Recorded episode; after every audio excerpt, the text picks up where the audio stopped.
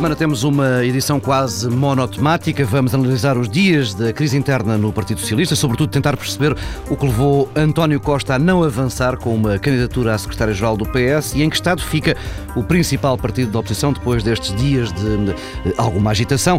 Antes desse tema central, Maria Lourdes Rodrigues, Daniel Prensa Carvalho, as vossas escolhas. Maria Lourdes Rodrigues decidiu trazer para esta primeira parte as declarações do candidato socialista à Câmara de Matosinhos, declarações sobre o ensino obrigatório até aos 18 anos.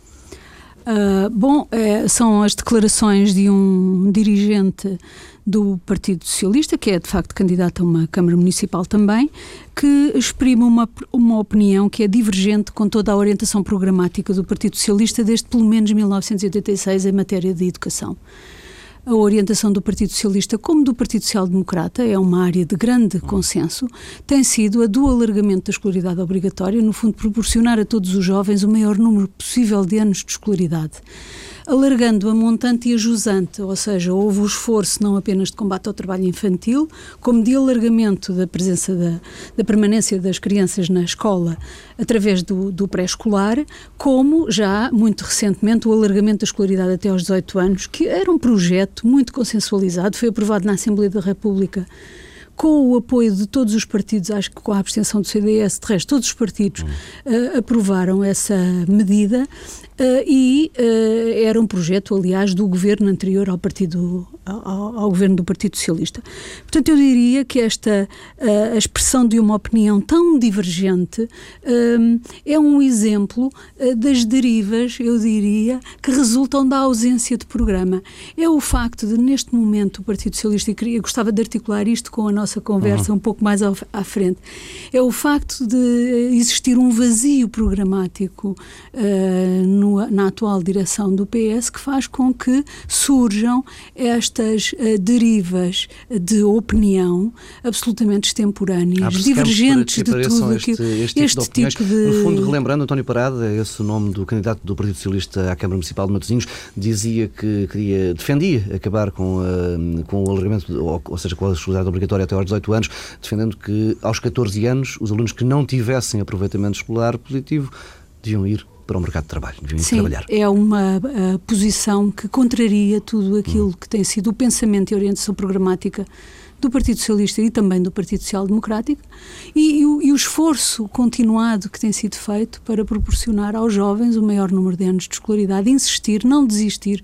Desistir de um jovem aos 14 anos é condenar metade da nossa população, mais de metade da nossa população, a um déficit de qualificação que não permitirá a, a, realização plena da cidadania a esses jovens, enquanto adultos, mas também não permitirá o desenvolvimento económico do país. Daniel Prensa de Carvalho trouxe dois temas, um caso positivo e outro negativo. Pois, temas que eh, proximamente no passado me impressionaram, um de forma positiva e outro de forma negativa. O que me impressionou de forma positiva foi finalmente a decisão do governo quanto à RTP.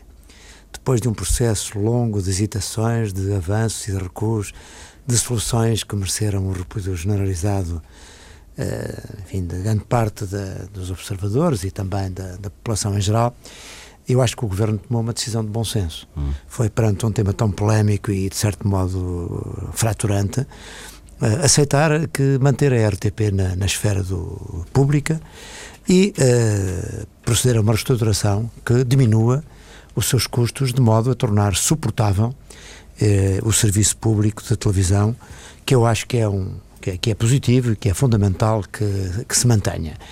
Num ambiente onde a comunicação social hoje tem uma importância enorme na formação da opinião pública, é, acharia um, enfim, um ato insensato que uh, a televisão pública pudesse ser entregue uh, ao sector privado e designadamente sem saber sequer uh, quem eram os candidatos com credibilidade e idoneidade para poder exercer essa função.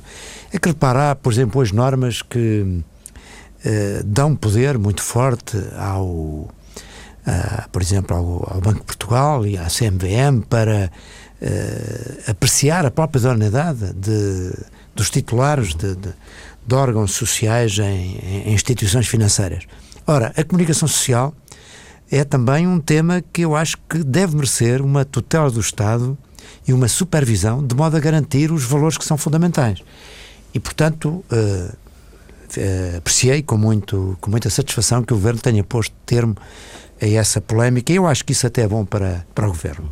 Já que averbou também alguma, alguma vitória com as soluções que, entretanto, foram conseguidas do regresso aos mercados. Eh, por mérito, naturalmente, mais das instituições europeias do que propriamente do, do nosso governo. Em qualquer caso, é uma notícia muito positiva. Portanto, houve algumas notícias positivas nos últimos tempos. Isso é, é bom. É bom. Uh, uma notícia, um tema muito negativo que a mim, enfim, me impressionou, como certamente a, todos os portugueses, uh, esta recente aparecimento de dois menores, o David e o Ruben, assassinados muito provavelmente pela própria mãe, nas vésperas de ser entregues à tutela do poder patronal do, do, do pai. É de facto um tema hoje que devia merecer uma grande atenção da opinião pública e dos responsáveis uh, políticos. Porque muitas vezes ouve-se falar todos os dias em que o sistema de justiça estão muito preocupados com, com criminalidade económica financeira, com uh, com a fraude fiscal e temas deste género, que são, com certeza, muito importantes. Mas as pessoas, uh, a violência contra as pessoas, isso devia ser o tema da primeira prioridade do sistema. E é de facto é, é dramático que hoje famílias uh, destruturadas que têm muitas vezes uh, lutas horríveis entre os pais uh, para a tutela dos filhos, em que muitas vezes os filhos são tratados ou são instrumentalizados por paixões dos pais, por emoções. Eh, eu acho que é um tema que devia merecer, de facto, uma atenção muito grande da parte dos poderes políticos, de modo a criar-se um sistema de acompanhamento, vigilância e de proteção efetiva a crianças que se encontram em situação de grande risco. Mas tivemos também uma notícia de sinal contrário, de grande levantamento popular eh, contra uma atuação mais preventiva do Estado na proteção de menores, no caso de uma mãe com uma família muito alargada, 10 filhos, a quem foram retirados, creio que 7 crianças, e aí houve, houve uma, uma espécie de comoção é, popular em sentido oposto. É, não, é? É, é porque há aqui. Não é um assunto fácil. Não na verdade, tema... não é o primeiro caso, aliás, tem vindo recorrentemente uh, grandes polémicas sobre decisões judiciais em matéria de, de, regulação do poder patronal dos menores. É realmente um tema que está na ordem do dia, é um tema uh, que, que, que, é difícil de regular, nós compreendemos. Mas aí eu penso que lá está, quer dizer, a opinião pública muitas vezes também reage de formas contraditórias. Nesse caso que acabou de referir, aparentemente o que aconteceu foi uma preocupação das instituições que têm por obrigação proteger os menores, de tentar encontrar solução para esses menores, porque mais importante do que uh, os laços biológicos da família, penso eu, uhum. é de facto o bem-estar das crianças. Uh, eu acho que devia ser a primeira prioridade e se há casos em que, por razões diversas, uh, os pais não têm capacidade, ou algum dos pais não tem capacidade, o que é fundamental é que as instituições que são uh, têm a responsabilidade pela proteção dos menores uh, encontrem soluções mais adequadas para o benefício deles. Tempo para uma primeira pausa neste Pares da República. Regressamos daqui a pouco com o tema central.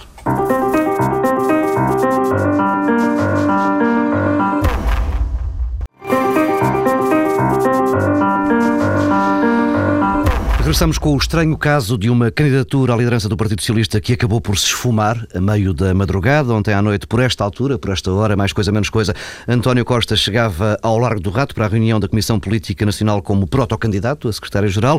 O autarca de Lisboa tinha a decisão tomada e a avançar nas duas frentes, candidato à Câmara e candidato ao partido. Lá dentro, na sede do PS, Seguro entrou na reunião jogando ao ataque, com uma intervenção inicial muito crítica da oposição interna. Depois Costa rebateu, anunciou a candidatura à Câmara, mas não deu o passo seguinte. Seguiram-se intervenções várias, a maioria das intervenções do lado da atual direção, apelando à união no partido. Francisco Assis eh, encerrou essa fase de intervenções, falando ainda antes de eh, António José Seguro, manteve esse tom de apelo à união. Eh, António Costa, inscrito para falar, abdicou de, e, e decidiu ouvir António José Seguro e no final do discurso do secretário-geral aplaudiu e abraçou. Este gesto surpreendeu e muito todos os apoiantes de António Costa, que ainda tentam a esta altura dar algum sentido à atitude do Presidente da Câmara de Lisboa. Entre os mais próximos de Costa há quem diga que esta foi uma decisão influenciada pela dinâmica da reunião, ou seja, uma decisão mais emocional do que racional. Maria dos Rodrigues, eh, Daniel Branco de Carvalho, que sentido podemos dar a esta decisão de António Costa, Maria dos Rodrigues? Uh, eu, a decisão do António Costa, não sei se sou capaz de comentar, porque uh, provavelmente uh, só ele é que sabe as razões da sua decisão.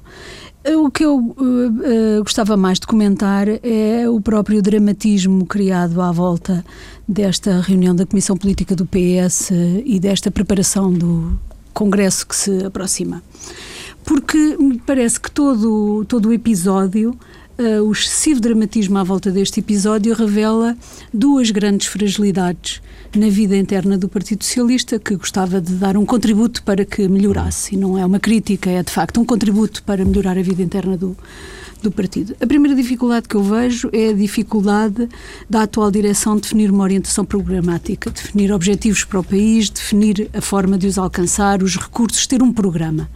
Uh, e isto leva-me à minha primeira intervenção. Há um déficit programático nesta, neste PS, digamos assim, que era muito importante que fosse ultrapassado e que ficou evidente em algumas de, de, de declarações feitas pela atual direção, quando se diz que ainda não há programa, mas pelos vistos já há vários ministros ou candidatos a ministros.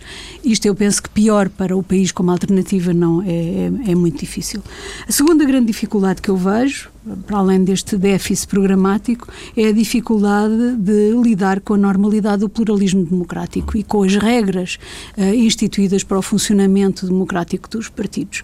Vamos ver, a realização do Congresso do PS neste ano 2013 uh, eh, é uma exigência dos próprios estatutos. De dois em dois anos há uh, Congresso, há diretas para a liderança. E, portanto, há muito que se sabe, pelo menos desde 2011, que em 2013 haverá Congresso. Portanto, não se consegue compreender como é que se cria um dramatismo à volta da marcação do Congresso. Este ano havia a circunstância de coincidência com as eleições autárquicas e, portanto, isso devia ter sido motivo de ponderação e de planeamento, tendo em vista tirar o melhor partido possível das duas ocorrências, ocorrências de eleições internas e externas. Agora, Uh, a questão uh, de, do Congresso é absolutamente essencial que seja encarado com normalidade. Os Congressos são parte da rotina democrática que servem justamente para fazer escolhas, para debater ideias, para confrontar programas, para disputar lideranças, para disputar eleições. É para isso que servem, estão instituídos. Encarar com excessivo dramatismo o facto de determinados grupos ou pessoas se organizarem para disputar eleições internas com a violência com que a atual direção reagiu a essas movimentações, parece-me que pode ser um fator explicativo até do desfecho do episódio, porque foi uh, incapacitante, digamos assim, foi. A violência foi de tal ordem, a forma como foi verbalizada essa violência de deslealdade, de traição, era como se, por absurdo, o atual Primeiro-Ministro, Passos Coelho, quando daqui por dois anos uh, for necessário organizar eleições, considerasse que os partidos políticos que uh, na oposição se organizam para disputar eleições estão a trair ou são desleais. É encarar de uma forma muito estranha, muito sui generis, as regras da democracia e do jogo democrático. E isto é que me preocupa, foi a violência da reação ao facto de se ter exigido uma clarificação dos calendários, uma ponderação das dificuldades de articulação com as é que a mim, é com, as uh, eleições uhum. autárquicas, é isso que me causa uma grande perplexidade e uma grande preocupação sobre o que é que a atual liderança do Partido Socialista esperava deste Congresso uma confirmação do status quo ou, de facto, uma disputa saudável e democrática, um combate por um programa diferente. Até por um programa, uma vez que uh, aquilo que nós podemos registrar é a ausência de alternativas. Hum. Uh, e essa forma de encarar a vida democrática, o funcionamento democrático dos partidos, é que me parece revelador uh, de uma grande preocupação. Agora, o que eu espero é que, apesar deste desfecho, o dia, não, o dia acabou, mas uh, a vida do partido não acabou e a democracia também não. Aliás, há muito quem entenda que em situações de crise a democracia deve ser suspensa, pelo contrário, devíamos pôr os olhos em países em que, mesmo como os Estados Unidos, por exemplo, mesmo em situação de guerra, não suspendem as eleições e organizam o debate e o confronto uh, de ideias que permite essas uh, escolhas. E, portanto, o que eu espero é que, apesar de uma reação tão violenta e tão dramática por parte da direção do PS, não deixem de emergir e de se organizar as diferentes, o pluralismo que existe, a riqueza de diversidade que existe no Partido Socialista e que se possa organizar um verdadeiro debate, uma verdadeira competição por ideias, uma verdadeira competição por programas e que possa possam eventualmente até ser disputadas as lideranças, porque não? Daniel Prança de Carvalho, eh, encontrou outra explicação para a atitude de António Costa? Uh, eu penso que a professora Maria Lourdes Rodrigues uh, observou o tema muito bem e, e, acho que de uma forma original, pelo menos ainda não tinha ouvido referi-lo desta forma, concordo com o que ela disse. Eu acrescentaria apenas o seguinte: é, é, claro que deste episódio uh, o Partido Socialista até podia ter sido fortalecido, e eu acho que sai fragilizado, e saem fragilizados as duas personagens deste confronto. Sai fragilizado o atual líder porque reagiu como reagiu, facto, uh, de uma forma excessiva, uh, porque deve ser encarar com naturalidade que os partidos possam fazer escolhas, escolhas no sentido de quem é o seu militante que, esteja, que está em melhores condições para liderar o partido e o país. O António Costa também sai mal, porque na verdade deixou gerar uma enorme expectativa nos seus apoiantes e até a nível do país, uh, no sentido de poder haver uma alternativa dentro do, do partido, porque a, a, questão dos líderes dos partidos não diz respeito apenas aos militantes dos partidos. É evidente que os eleitores em geral, os portugueses em geral, precisam de líderes fortes, uh, credíveis, com capacidade do, para governar. Do, do, principal partido da oposição, não é? Exatamente. Uh, o que nós desejamos, naturalmente, cidadãos, é que esteja no governo um líder com capacidade para resolver os problemas do país da melhor forma e que haja também na oposição uma alternativa com, também com credibilidade que possa, no momento de crise ou no desfecho, no final do período eleito, do, da legislatura, ser uma alternativa ao atual governo.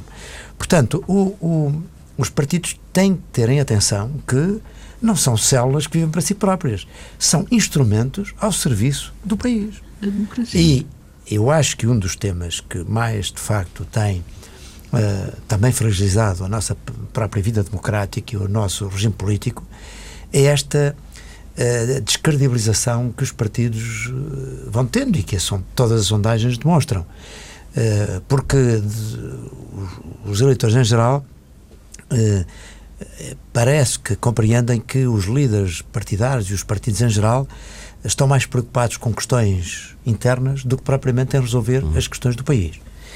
Depois, portanto, eu digo que realmente há aqui uma fragilização de ambos. O António Costa gerou essa expectativa, frustrou-a, pelo menos não se percebe muito bem, e, e, principalmente eu acho que toda a gente merecia uma explicação plausível e racional e lógica, porque se realmente o António Costa não uh, tivesse alimentado esta ideia de que era uma alternativa ao atual secretário-geral do Partido Socialista, certamente que a questão tinha morrido à nascença. Estamos, é? estamos a falar de alguém com peso político específico, com claro. uma experiência, uma larga experiência política. O que é que leva um, uma personagem destas, um homem com esta experiência política, um homem com este peso, uh, a alimentar uma, um, um, uma corrente que o queria levar à liderança, ou ele próprio a desencadear, não sabemos ainda os, problemas, os pormenores da história, mas o que é que o leva no fim deste processo a hesitar no último minuto? Pois, eu não, eu não faço a menor ideia. Uh, o que eu acho é que era, no mínimo, já agora, exigível que tivéssemos uma explicação racional, hum.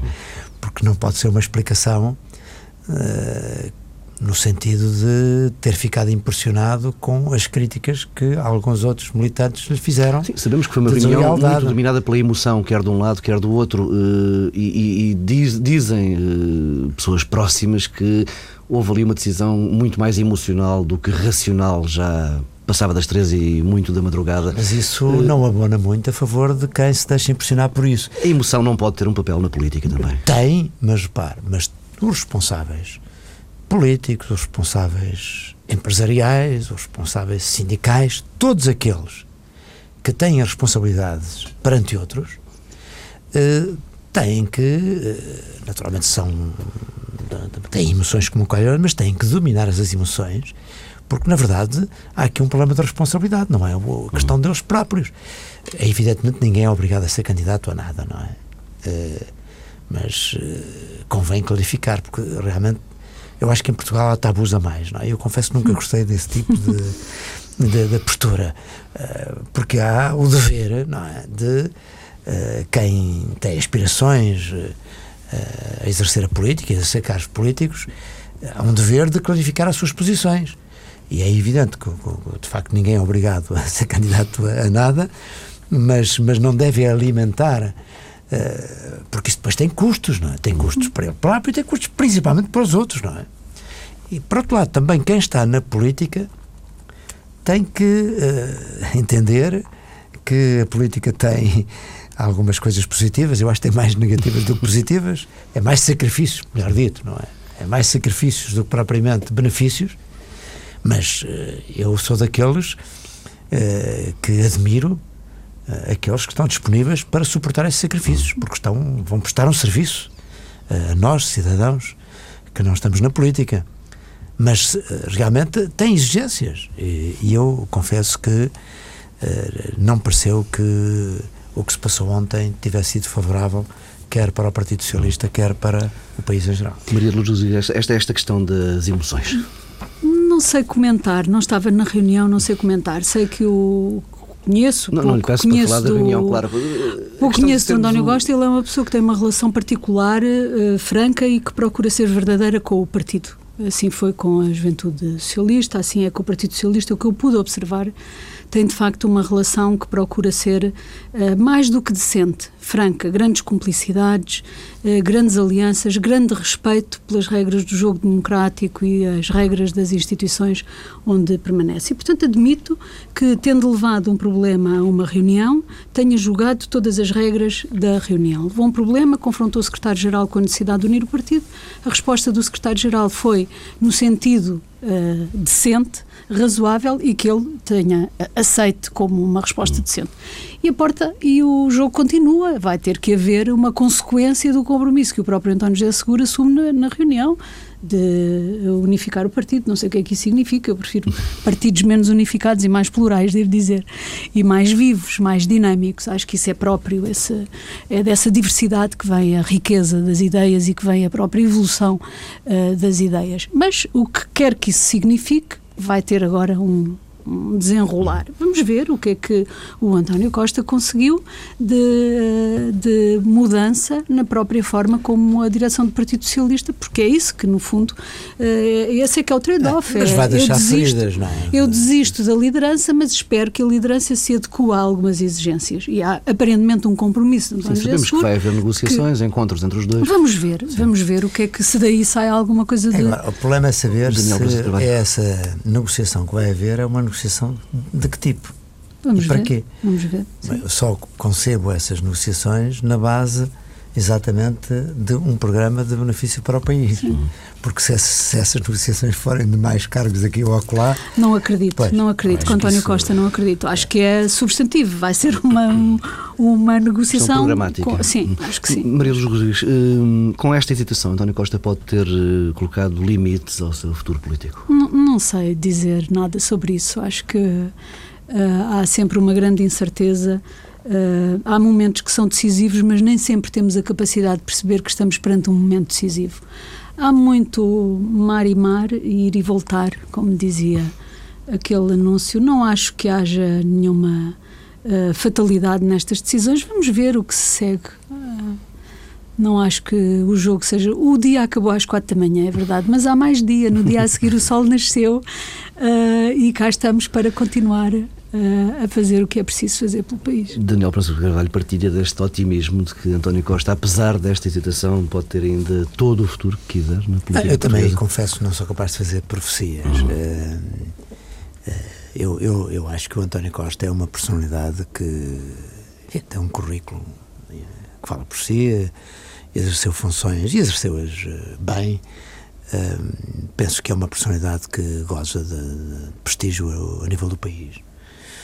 E, e, portanto, o que eu espero é que ele continue a, a poder ser uma esperança uh, em qualquer cargo para o país. Agora, acho que era importante que o Partido Socialista de facto apresentasse um, uma face, uma liderança, uma perspectiva de futuro que desse esperança aos portugueses.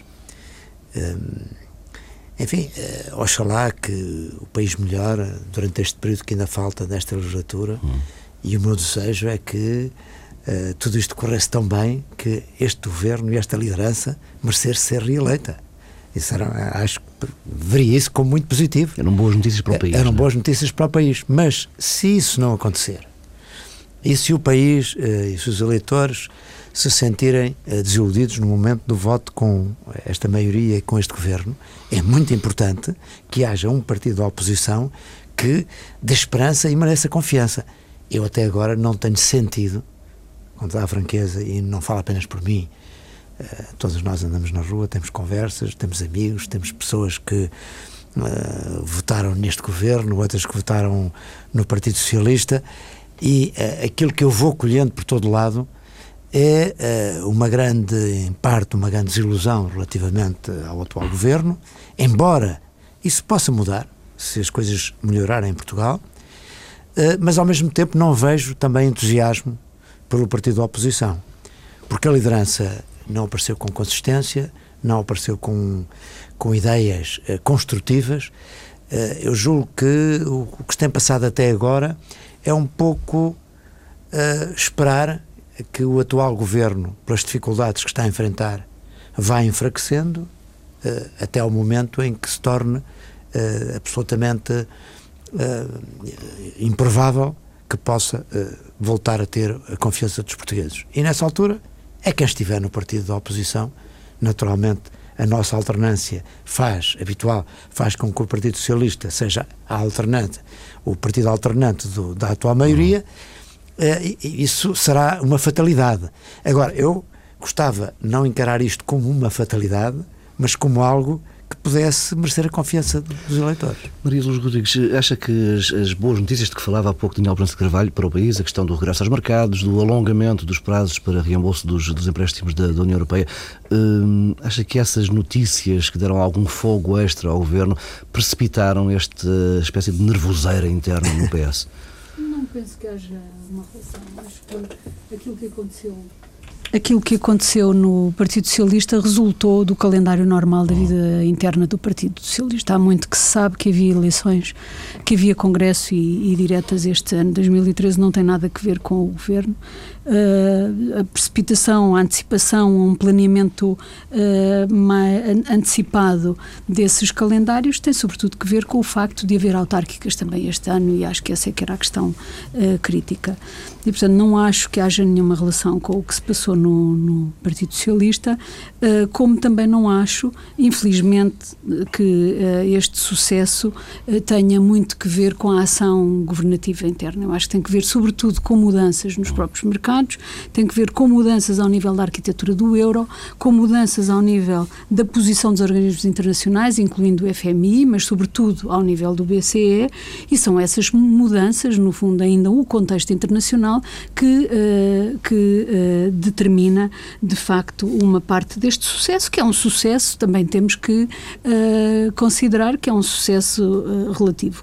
O que eu diria é que a alteração tão substancial na conjuntura uh, económica e financeira, na conjuntura uh, internacional, eu diria uh, que, sendo hoje essa situação tão diferente, não se compreende porque é que o governo não insiste mais numa negociação de melhores condições para cumprimento do programa de ajustamento. Eu diria que o que é surpreendente é essa falta de iniciativa para mudar as condições dos empréstimos e para mudar as condições em que estamos a fazer este programa, sabendo-se hoje, havendo tantas vozes, mesmo do lado do PSD, mesmo do lado do CDS, insistindo de que é, é necessário rever o programa da austeridade e compaginá-lo ou complementá-lo com uh, outro tipo de iniciativas que garantam o crescimento, que garanta, apesar de tudo, a manutenção do nível de rendimento das famílias para consolidar uh, a, a, situação uh, económica do país. Portanto, o que eu diria é que é surpreendente que não se tire mais partido dessa alteração. Uh, de resto, a credibilidade do governo, eu não posso uh, considerar que este governo é um governo mais credível do que qualquer outro uh, uh, sustentado pelos partidos do arco da governação. Eu diria que só um governo do Bloco de Esquerda que reclamasse todos os dias o não pagamento da dívida é que podia não ser credível junto dos mercados. Portanto, acho que o governo está é, embora, numa trajetória embora, normal e, portanto. Apesar de tudo, eu acho que o facto de haver um governo maioritário uh, com estabilidade no país e também no facto de ter havido, apesar de tudo, uma estabilidade social hum. no, em Portugal, uh, ajudou a essa percepção que os mercados em geral têm de que o país está a fazer um esforço e que uh, uh, e que digamos não não descambou quer numa, numa numa agitação social nem numa crise política e portanto acredito apesar de tudo que porque o mundo é feito de percepções. O mundo uhum. económico e financeiro é feito de percepções. A percepção de que Portugal vai resolver os seus problemas. Uh, Ou que o BCE vai resolver exatamente. os problemas de Portugal. Oh, Mas esquece que é exatamente. a percepção é que mudou, okay. que o BCE resolverá é. os quaisquer é problemas mesmo. que o país é isso tem. Mesmo, é isso mesmo. Seja como for, como há essa percepção, e como, aliás, as taxas de juro com que Portugal se financia ainda são bastante favoráveis uhum. aos, aos investidores. Exatamente, e desfavoráveis uh, Eu acho que nós vamos eh, ter outra vez facilidade de nos financiarmos. E isso uh, vai trazer maior investimento externo para Portugal. E, portanto, eu acredito que, uh, passada esta fase de 2013, acredito que 2014 possa ser um ano de recuperação. Eu começo a acreditar neste momento. Aliás, é a primeira vez que eu digo isto aqui neste programa, uhum. porque sinto que de facto houve um desanuviamento uhum. e que começa a haver algum interesse uh, económico no, no, nosso país. E, portanto, pode de facto acontecer que, sem grande mérito próprio, a verdade é que também os portugueses se apercebam de que afinal a crise está a passar e que as coisas estão a melhorar. E, e, e, isso é bom, é ótimo que, que aconteça, oxalá aconteça e se verifique. Mas isto também pode acabar por uh, acreditar uh, o próprio governo e a maioria, uh, ainda que por razões exteriores. Nós, quando saímos da crise em 1986 e 87, com o professor Cavaco Silva, que acabou por ter um grande sucesso, porque uhum. houve uns anos de crescimento económico e tudo mais, também não foi apenas por mérito próprio, não é? Uhum mas a verdade é que a conjuntura internacional ajudou e os portugueses acabaram por acreditar o governo e o professor Cavaco Silva desse sucesso que houve na, naquela altura. É, é assim, quer dizer, e muitas vezes também é, os políticos têm mais sorte ou menos sorte porque não, não dominam todos os fatores e todas as circunstâncias uh, que fazem com que as coisas corram bem ou corram mal. Evidentemente que todos os governos que foram apanhados pela crise internacional enorme que se desencadeou em 2008 e que depois teve até sequelas 2011, diversas, sim. Eh, até 2011, foram penalizados, tiveram eh, Cesar, estiveram naquele momento eh, não propício, não é? Mas também, ao contrário, se as coisas melhorarem, quem estiver no poder beneficia. Sim. E quem estiver na oposição pode não ter. É verdade, o que isto Muito nos pode permitir temos. é ultrapassar a, a narrativa de que vivemos acima das nossas possibilidades, que a culpa é dos portugueses e que a culpa é das instituições portuguesas e da forma como o país funcionava. Se nos permitir ultrapassar isso e, de facto, ter um programa político de novo ambicioso e que nos projete de novo para uh, os objetivos uh, europeus, Uh, assim seja, mas uh, de facto, se consideramos que o problema de Teixeira dos Santos não foi um problema de credibilidade, foi um problema de arquitetura do euro, agora também temos que reconhecer que o problema não é, é do governo, é de, uh, no fundo, rearranjo da arquitetura do euro. Temos mesmo de fechar, vamos fazer mais uma breve pausa neste Pares da República. Regressamos já com as sugestões de Maria Luz Rodrigues e Daniel Pronça de Carvalho.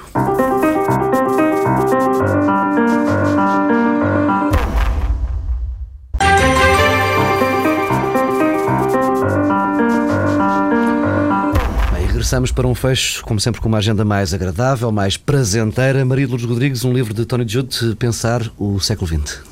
Eh, é um livro de diálogos com outro autor, eh, Timothy Snyder, e no fundo é um livro autobiográfico, já escrito muito, muito no fim da sua vida, construído com base em diálogos que ele faz com este outro autor, um livro autobiográfico que eh, ao mesmo faz um paralelo entre a sua biografia e aquilo que foi uh, a evolução do pensamento político, dos factos e das ideias ao longo do século XX. Ele é um homem do século XX, é um social-democrata convicto, que no fundo fundo, uh, argumenta uh, a favor do Estado Social e do Estado de Providência e defende uma tese uh, hoje a contracorrente, de facto, que é a tese de que a ideia de que o Estado de Providência é economicamente inviável é uma ideia errada, que o Estado Social e o Estado de Providência não são uma utopia, são uma necessidade para as democracias.